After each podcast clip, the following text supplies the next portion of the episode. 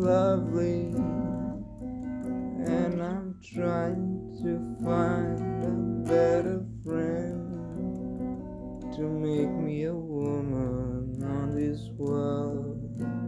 Why can't I find someone to make me feel somebody?